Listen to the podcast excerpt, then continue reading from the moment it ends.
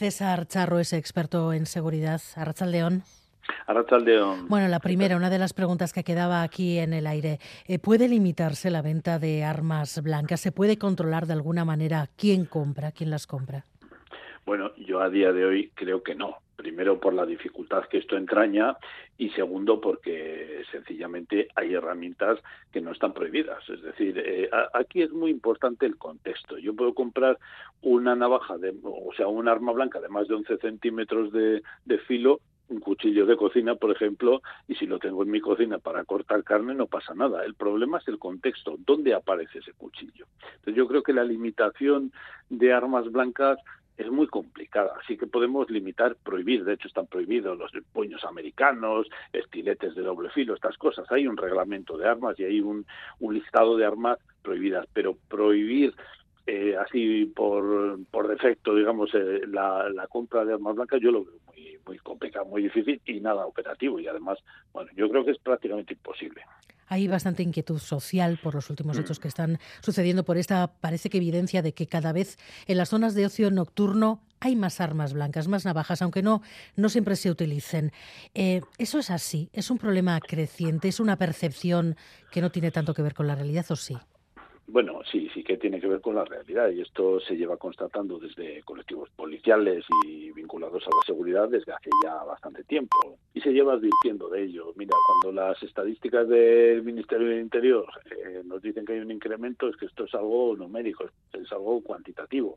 Cuando las policías están, los policías que trabajan en la calle dicen que cada vez se lo encuentran más y como decía la persona que, que ha hablado antes, eh, aparece como ya eh, como dirimidores de o finalizadores de una discusión pues estamos ante un problema yo creo que serio. Y luego pues, bueno yo creo que el reconocimiento desde el ámbito político eh, con bastante sensatez por cierto de que tenemos un problema pues es ya un poco lo que nos demuestra que efectivamente que tenemos un problema serio y que hay que atajar pero que no es irreversible. Yo creo que tiene, tiene soluciones.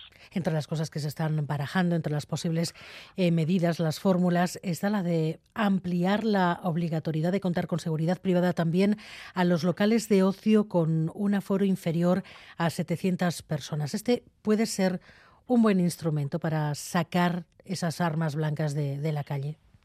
Mira, yo creo que aquí tenemos tres patas en el banco. Primero, eh, la ley de juegos y espectáculos regula el personal de admisión, que creo que desde el año pasado eh, que se establecieron los cursos, que el curso que tenían que hacer y, que daban un periodo de cadencia hasta octubre de este año, cuando todo el personal de admisión de las salas, eventos, etcétera, tendrá que tener este carnet. Junto a eso tenemos la segunda pata, que es la seguridad privada que están habilitados por el Ministerio del Interior no solo para ejercer la vigilancia y protección de bienes, establecimientos, eventos, sino también para efectuar registros, prevenciones, controles de identidad de objetos personales. Esto, eh, esto está en vigor desde hace mucho tiempo.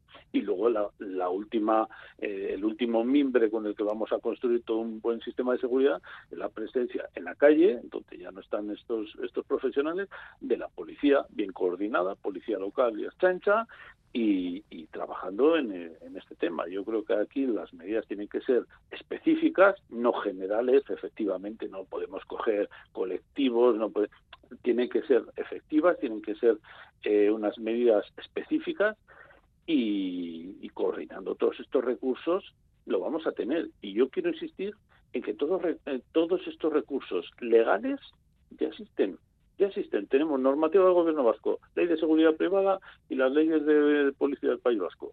Mm, solo necesitamos articular los protocolos necesarios para responder a un problema, bueno, pues está creciendo y que tendremos que afrontar.